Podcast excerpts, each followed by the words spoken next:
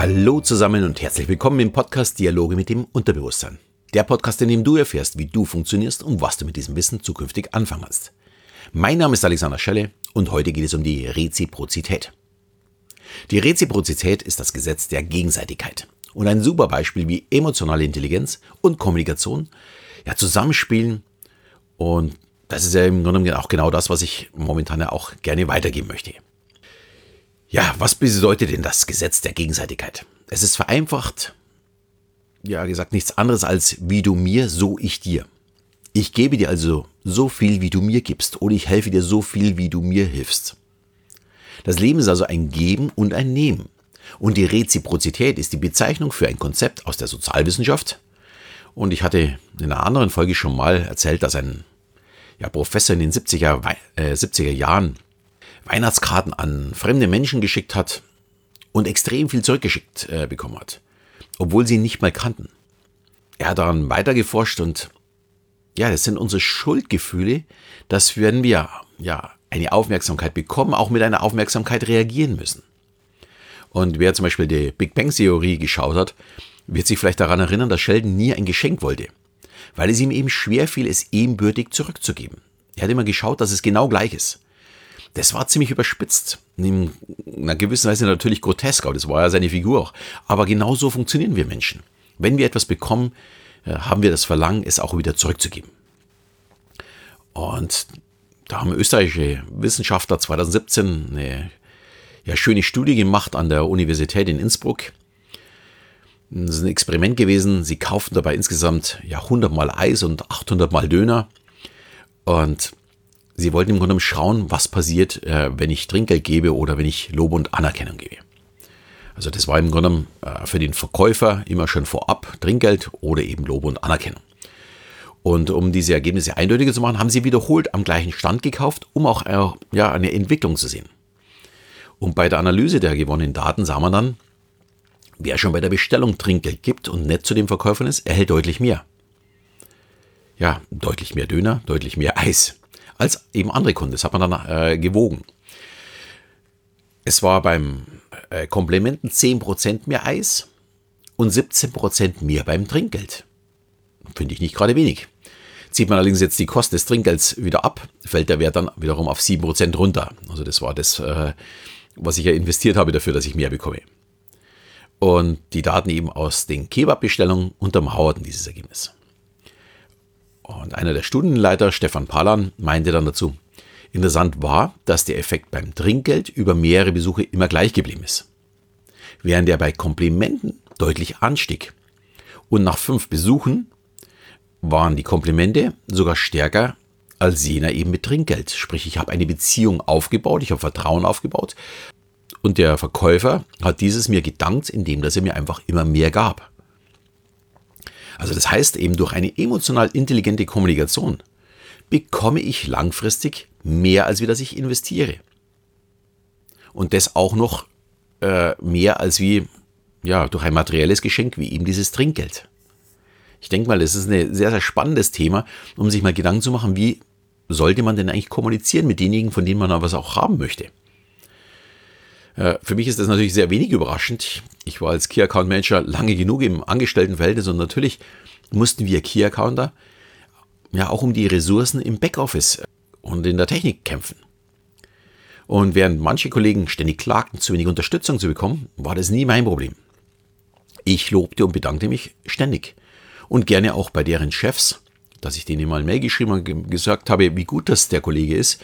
Und natürlich wollten die dadurch viel lieber mit mir zusammenarbeiten, als wie mit jemandem, der eigentlich nur gemeckert hat. Eine total logische Sache.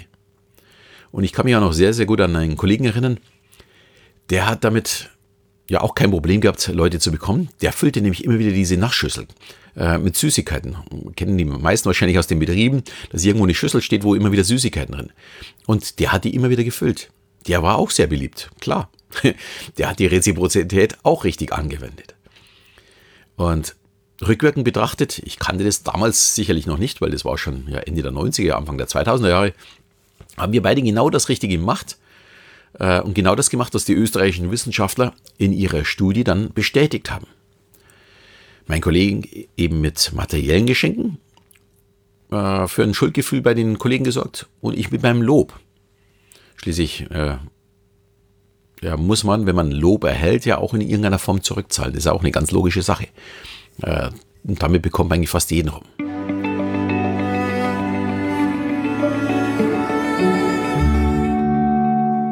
Ja, und natürlich wird die Reziprozität nicht nur im Kleinstil eingesetzt, sondern auch Unternehmen nutzen dies, um gezielt ihren Umsatz zu steigern. Als erstes fällt mir da der typische Probierhappen im Supermarkt ein. Erstmal gekostet, fällt es uns extrem schwer, eben nichts zu kaufen. Wir bekommen sofort Schuldgefühle. Und da gibt es eine ziemlich gerissene Geschichte schon aus dem Jahr 1957 von Vince Packard. Er erlaubte den Kunden, sich beliebig große Stücke von einem Käse zum Probieren abzuschneiden.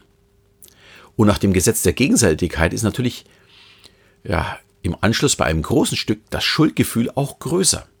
Also umso gering, äh, gieriger jemand war, umso größer musste im Anschluss die Wiedergutmachung sein.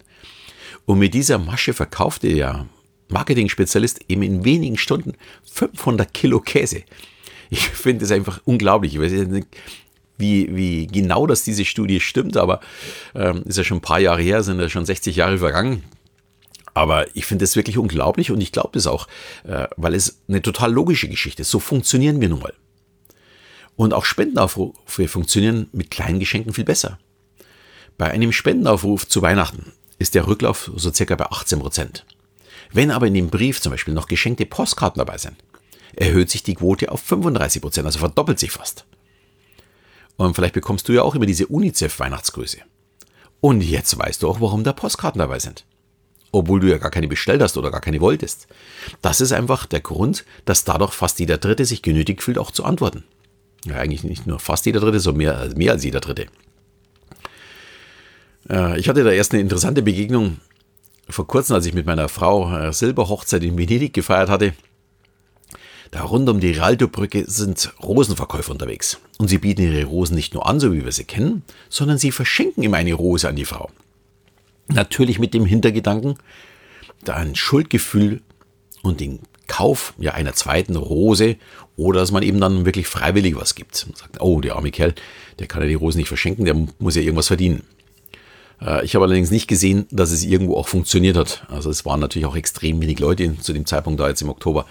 Aber ich denke mal, die Idee dahinter funktioniert auf jeden Fall. Und jetzt stellt man sich natürlich die Frage, wie geht man denn damit um? die Technik zu erkennen, das ist ja mal das eine. Aber was mache ich denn daraus? Man könnte natürlich so wie Sheldon alle Geschenke einfach ablehnen. Dann hat man keine Schuldgefühle und muss nichts ausgleichen. Sonderlich sozial ist dieser Weg natürlich nicht, was man auch bei Sheldon gesehen hat. Und bei klar beabsichtigten Versuchen, dich und deine Schuldgefühle auszunutzen, kannst du den Spieß auch wirklich umdrehen und das Geschenk annehmen, aber nichts geben bzw. kaufen. Wer versucht, jemanden auszunutzen, muss sich nicht wundern, selbst ausgenutzt zu werden. Das finde ich absolut in Ordnung. Für mich ist es daher der ideale Weg, es zu erkennen und danach für mich bewusst zu entscheiden, wie ich mit dieser Situation umgehe. Wer versucht, mich in das Licht zu führen, wird von mir sicherlich nichts erwarten können. Wenn aber jemand wirklich aufrichtig und nett zu mir ist, bekommt gerne auch von mir was zurück, als er gegeben hat. Ja, schließlich kommt irgendwann ja alles wiederum auf mich zurück. Da ist wieder mein Beispiel aus meinem Job damals. Ich habe die nicht gelobt, weil ich dadurch äh, irgendwas haben wollte, sondern ich habe sie gelobt, weil es mir wirklich wichtig war, sie zu loben, weil sie in meinen Augen einen guten Job gemacht haben und weil sie für mich auch wichtig waren, meine äh, Verträge abzuschließen. Man muss wissen, im Key Account Management geht es um Millionen. Da, da steht zwar immer ein Key Accounter oder vielleicht dann auch der Chef vorne dran, der sich dafür rühmen lässt, äh, was er abgeschlossen hat, aber letztendlich ist da eine ganze Mannschaft dahinter, die das Angebot ausarbeitet, die dem Kunden die Technik erklärt, die Ideen hat, die kreativ sind, äh, wie man das umsetzen kann, äh, um das Problem des Kunden zu lösen. Also da steckt viel, viel, viel, viel mehr dahinter. Das muss man auch weitergeben und auch, was weiß ich, wenn man dann vor der ganzen Mannschaft äh, das Projekt erklärt und erzählt und jeder interessiert zuhört, um da, dass es vielleicht auch auf seine Projekte übertragen kann. Da muss man natürlich auch benennen, wer hat mir denn dabei geholfen. Also für mich eigentlich selbstverständlich. Und das sehe ich dann eben nicht als Ausnutzen und die arbeiten natürlich dann auch sehr gerne äh, mit mir zusammen. Also das ist die Reziprozität ohne eigenen Hintergedanken, sondern nur als Wertschätzung. Und das ist natürlich ja emotionale Intelligenz. Und wer jetzt mein kostenloses E-Book immer noch nicht hat, die 10 Tipps zur Steigerung deiner emotionalen Intelligenz, lad's dir einfach runter. Den Link stelle ich wieder in die Shownotes. Ich hoffe, die Folge hat dir wieder gefallen. Wie immer freue ich mich über deine 5 Sterne und in diesem Sinne verabschiede ich mich auch wieder bis zum nächsten Mal, wenn es wieder heißt Dialoge mit dem Unterbewusstsein.